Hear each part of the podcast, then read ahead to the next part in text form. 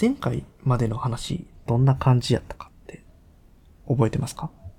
ポセイドンさん。まあ、あの、序盤はちょっとは、もう、ちょっとはしょうん、いまして、うん、まあ、とにかく、えっ、と、オーディンとロキうん、が、えーノーフヘイムダルうん、に対して、うん、えー、献上した、うん、まあ身代金としての金の中に、うん。呪いの指輪が紛れ込んでいた。紛れ込んで。あの、そ元で、元、その金を、元々の持ち主だったドワーフがかけた呪い。そうですね。はい。で、えー、まあ、それを渡しても、オーディンとロキはそそそくさと逃げていったんですけど、はい。その金をめぐって、ノーフ、うん。えー、ヘイムダルうんの家。うんまあ、具体的に言うと、息子が二人ですね。二人。ここの三人が、まあ、血みどろの争いを繰り広げそうです。金をめぐって血みどろうんな争いをし続けていましたね。で、前回の話としては、このノーフ・ヘイムダルはこの息子二人に殺されうん。で、えーっと、息子の名前何やったっけ？ファフニールとレギン。そうですね。ファフニールとレギン。うん。えーファフニールの方うん。が、まあ、お兄ちゃん。お兄ちゃんこいつが金を独り占めして、はい。追い出あの、レギンは追い出されてしまったんですけど、ですけど、レギンはその追い出されてたどり着いた町で、ジグルド、うん。男を育て上げて、虎視眈々と、おっしゃんだと、兄への復讐を狙っている。はいちなみにジグルと別名なんでしたっけ？ジークフリードですね。はい。そうですよね。そんな感じでね、あの、育てまして、虎視眈々と狙っていて、王様から船を借りて、まあ、出陣していく話。で、前回終わっていきました。はいこの出陣した先が、果たしてファフニールの元なのか、うん別のところなのかもしれない。確かに。本能寺なのかもしれない。はい。普通に戦行ってる可能性だってありますからね。んどういうこと？えっと、ジークフリードは？あージグルドは？うん。何？出陣、あ、え？パフニールのところに行くって言って出陣していったんじゃないの？ただちょっと違う。あ、違うの？ちょっと違うんですよね。あ、そうだ。はい。僕が言ったんです。えーまあまあまそう言ったんですけど、別、普通に別の戦に行くんですよ。この親子。まあまあまあ、じゃあ、とりあえず聞きましょう。はい詳しくはい。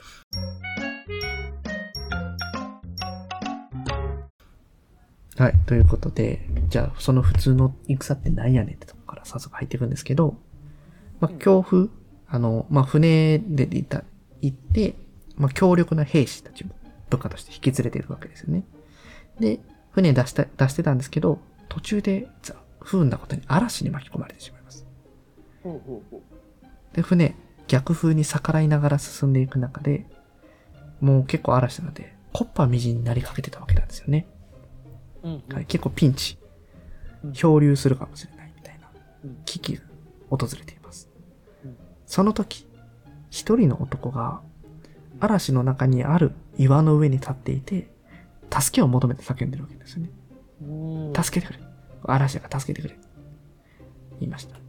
で、船は、まあ、今にも壊れそうな状態なんですけど、ジグルドは決断して、船を止めて、その男を船のま船まで連れて来させてあげました。すると、嵐はやがて静まり返るわけですよね。で、その男、助けてもらった男は、フニカルと名乗りました。で、ジグルドたちに、まあ、ちょっとお礼として、部下の兵士たちを V 字型に布陣させて攻撃するといいよっていう兵法を教えてあげて、ここの。そうです、核翼の陣ですよね。核翼の陣、このフニから教えてあげるんです。で、あ、戦いには勝利するだろうねってことを予言を残して、去っていきます。このフニカル、別名、オーディンと言います。別名ありすぎやろ、これ。はい。はい。まあ、嵐でね、吹き荒れてたんで、ちょっとピンと来た人はいた、いるのかもしれないそ。んなとこに立ってる時点で、そうそうそう。で、来て、あの、核翼の字を教えて去っていくっていう、あの、ちょろっと失礼して、私は消えていきます。はい。はい。で、そのフニカルの予言通り、戦には勝利を収めるわけですよね。はい。で、ジグルトとレギンは、まあ、お客様をもてなしてる最中の王様の宮廷に戻ってきました。うんで、レギンはジグルトに、また改めて、ファフニールに対して戦いを挑めよってことをこう、コソコソっとそそのかすわけですよね。そろそろどうや そろそろいかんかと言います。で、ファフニールは人を恐れさせて戦わ、戦う気を失せさせる兜。まあ、ノーフ・ヘイムダル、父親であるノーフ・ヘイムダルが使ってた兜を持っているから、まあ、あい、直接相手をしても勝ち目がないだろうなってことをジグルトは考えます。で、でそういう、まあ、ファブジル自体も結構強いので、立ち向かっていく勇気を持っている者もこれまでにいなかったわけですよ。もうみんな戦う前からおじけづいちゃう。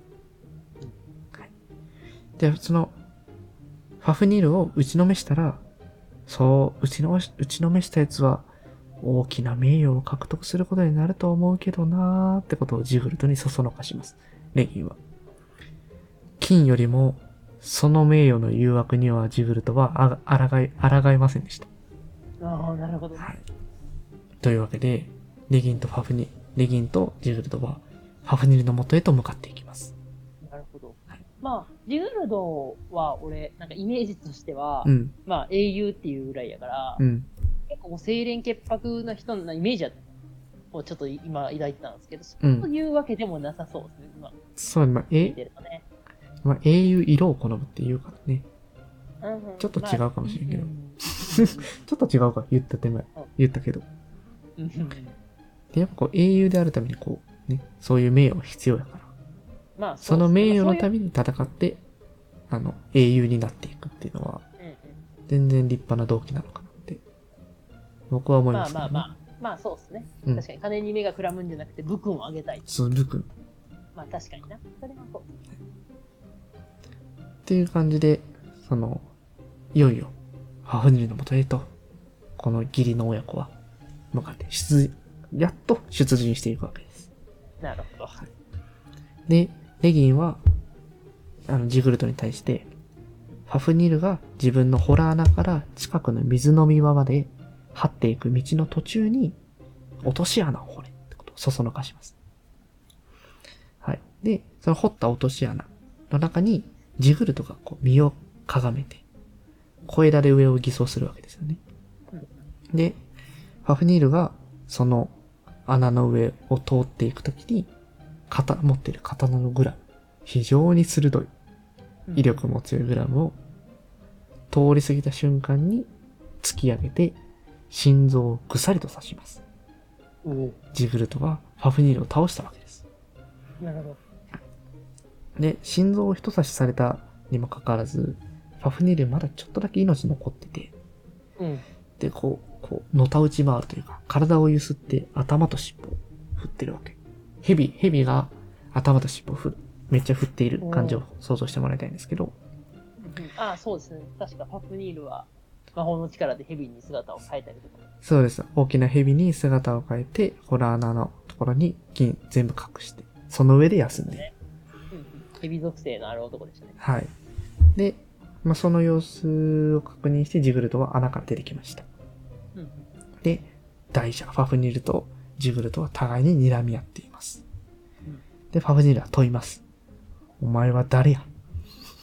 急に出てきたお前は誰やと。みたいな？うん。知らんがな、僕らした。父親誰や？うん。で、でもジグルトはそれには答えなかったんですよね。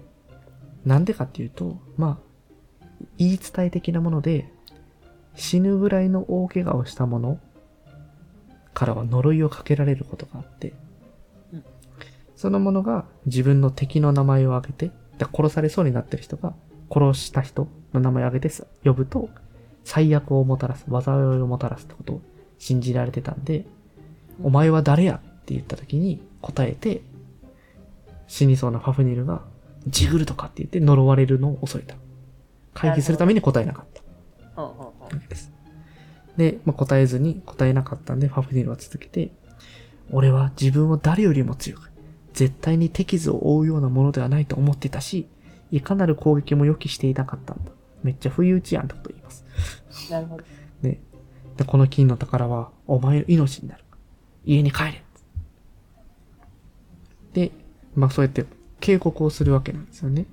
ファフニールは自分を打ち負かしたジグルトに対して。で、ジグルトはこうとだけ言い返します。こう、こう言い返します。その宝物は、お前の兄弟のレギンのものだ。で、すると、ファフニールはそれに答えて、レギンは俺を裏切った。あいつはお前を死に追いやるだろう。金の宝物を手に入れる者は、皆自分自身の血に濡れて死ぬのだ。まあ自分のことも言ってますよね。ノーフ・ヘイムダルのことも言ってますよね。アンドバーリの呪いのことを体現した言葉を残して、ファフニールは息絶えていきます。で、まあこう、突き刺してた刀を引き抜いてジグルトは、刀、刀を、あの、刀についている返り血、てかまあ心臓から出てる血を、その辺にある草でこす。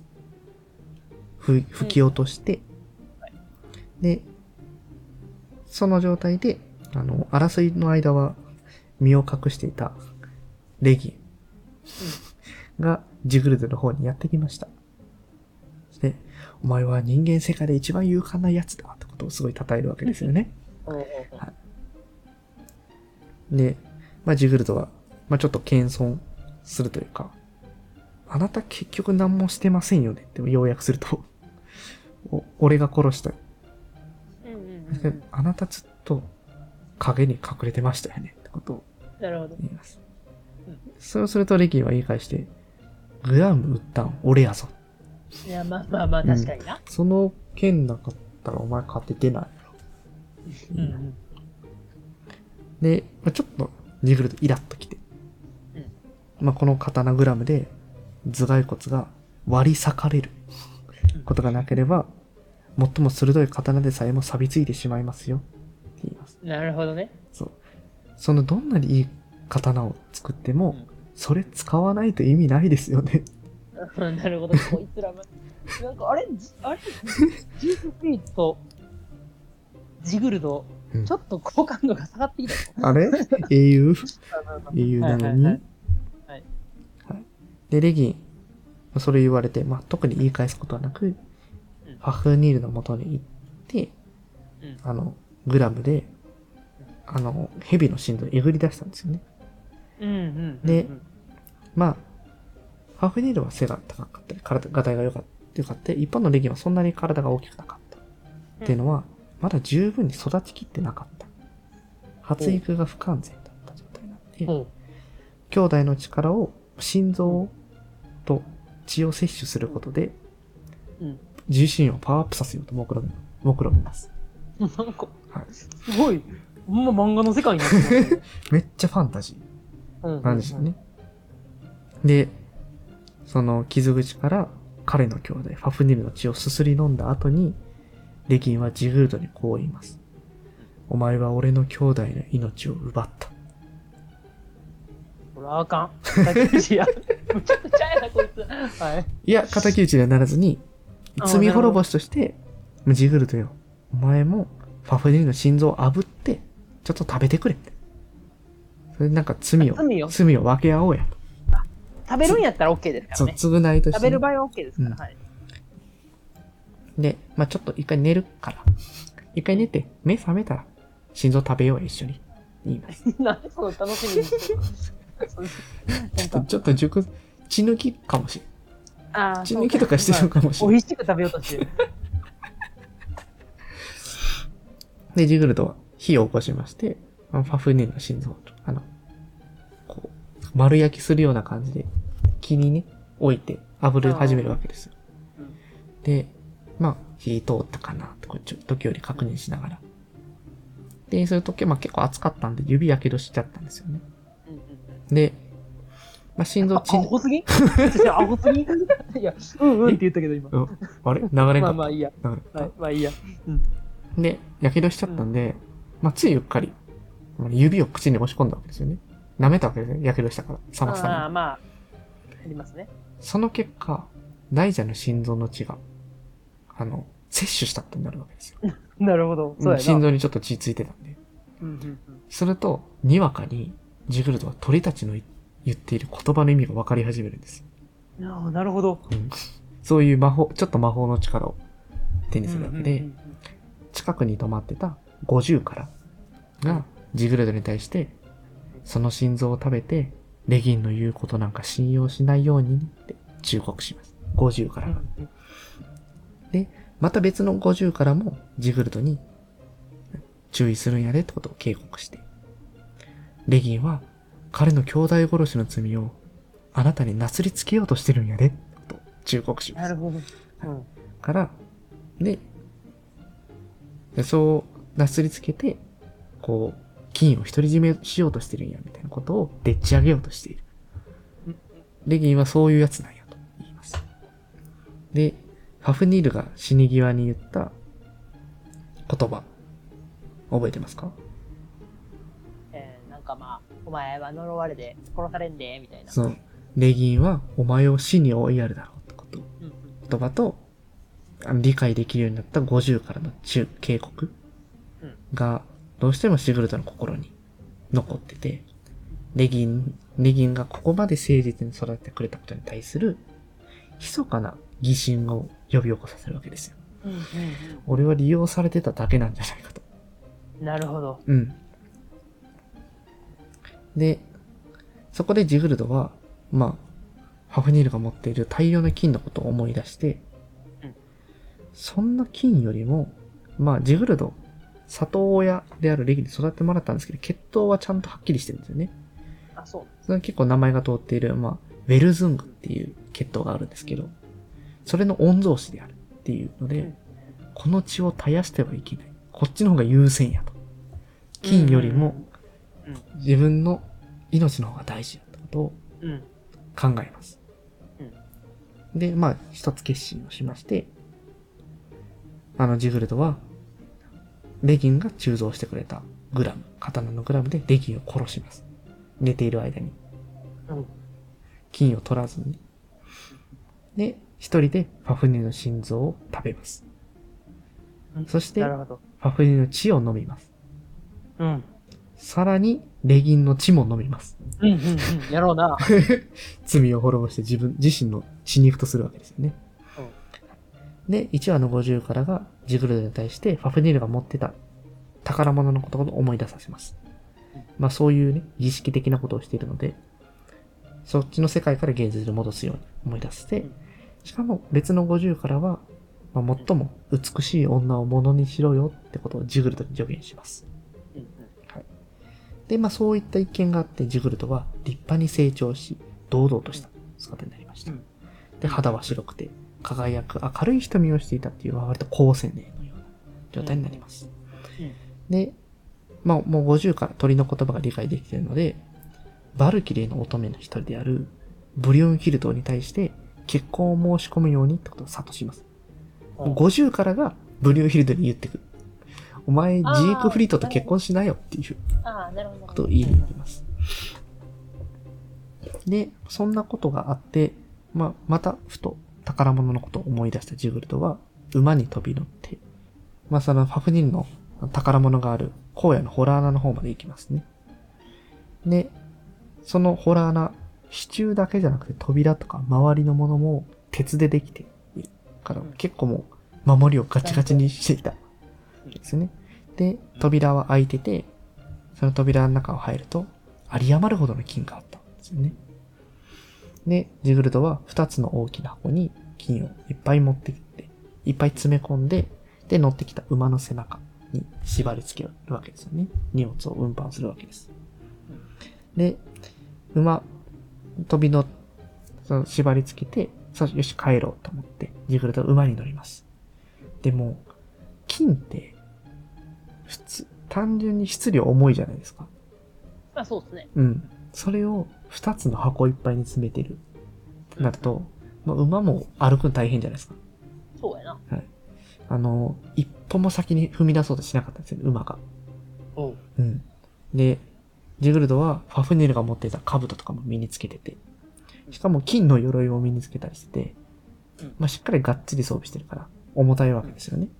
うんで、しかも、ノーフ・ヘイムダルが持っていた刀とかも手に入れたりしてるんですよね。まあ、すごいいっぱいあるから、まあ、重みで馬が歩けんくて、で、ちょっとずつ進むんだけど、やっぱ重くて道がきしんだりするわけですよ。うんで、その時に、ふと言葉が聞こえてきますうん。瀕死のファフネリの言葉が。うん。これを持ってる者は呪われるぞ、的なニュアンスのことを言ってましたね。で、しかもその言葉を聞いてると、まあ、金の宝物を手に入れる者は残らず息の根を止められてしまう。と思いました。これ持ってたら、俺も死ぬかもしれん。うん。と思って、手に入れた金の宝物をすべてそこに置いて、お去っていきます。なるほど。なので、ジグルドには、金のは、あの、うんアンドバーレがつけた呪いは、所有権が移らずに、うん。ジグルドは生き延びることができた。呪いを断ち切ったというお話でございました。うんうん。はい。これでこの話は終わっていくわけですよね。なるほどね。うんうんうんうんうんうん。どうでした？なんか、いや、いやでも、うんこれがまあジークフリート、まあジグルド、まあいわゆるその英雄と言われる男の、うん。まあ、その、は、始まりの物語的な位置づけなんですよね、多分。そうかもしれないですね。あその人の功績とかは僕も知らないですけど、あんまり。うんうん。でも、まあ、あの、英雄になるべくしてなっているという感じはすごくしましたね。うーん。うん。まあ、簡単に、まあ、あの、簡単に言うと人間やめてるよな、こいつマジで。っていうのはすげえ思った。それはその血を飲んだりしてことによって人間をやめている。そう、そこもそうやし、うん。まあ、今の話で言うと、まあ、ノーフ、ヘイムダルうん。の家系の3人は、まあ、いわゆる金品とか、うんみたいなもの。うーん。まあ、そらまあ目の前に金があったら目くらむよね。まあそうやな。これやっぱ人間らしさだと思うんですけど、うんうん。なんかそこじゃないというか。一方のね、ジグルドはう。ん。そうそうそう。やっぱそこがこう、この金を手にしてダメになってしまった3人と英雄として、うんうん。あれになった3人と、あとジグルドとの大きな違いやし、まあそこの血を飲んだっていうところも、うん、なんか、あの、なんていうの、ちょっとは今回の初めの方に、うん。めっちゃこう、高青年のイメージやったけど、って話しましたけど、うんうん。なんかこう、まあ、すとんでもないことをなす人っていうのは、うん。こう、まあ、凡人の僕らとは全然違う感覚で生きてるんかなっていうのを感じね。なるほどね。なるほどね。そうね、確かに、全然台本とかを作ってて思ってなかったんやけど、今、改めて話したり、ポセイドンさんの話聞いてたら、あの3人、3人の2世代親子とジグルドはあ明らかに対比されている。のかなと思います。やっぱ人間、まあ、グルベイグさんの話の時にも出た通り、お金をめぐって争いをしてしまううん。けど、それを一線、それを、になりかけるけど、踏みとどまって、荒野に捨てて、言ったところは、ねまあ人間を超越している。やっぱりにうん普通の人間とは違う。英雄たる。らしさが出ている象徴的な場面なのかな。確かに。なそうですよね。うん。まあ、だから、その、やっぱりこの神であるオーディンとか、うん。ロキっていうのは、それぞれ、えー、ロキはもうその呪いを知って、こう、したたかに、うん。うん。この指輪をすぐに手放して。で、オーディンは知らず知らずのうちに、うん。うん手にしたけど、そう、回避して。うん。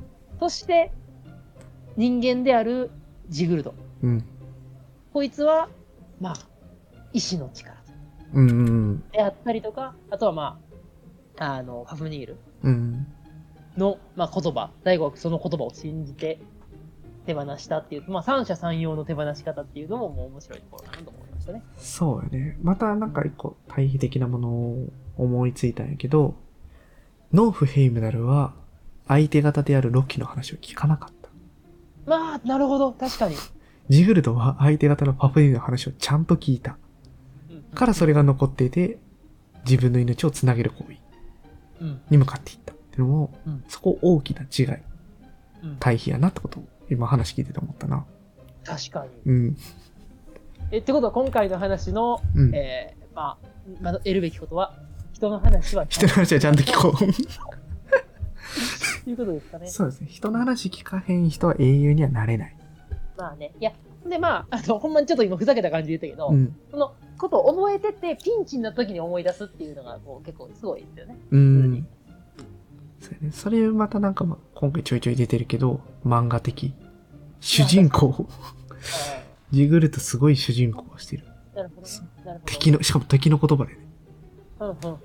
まあ、いや、なんか、僕としては今思ったのは、自分に置き換えてというか、まあ、人間として、人間として聞くと、うん。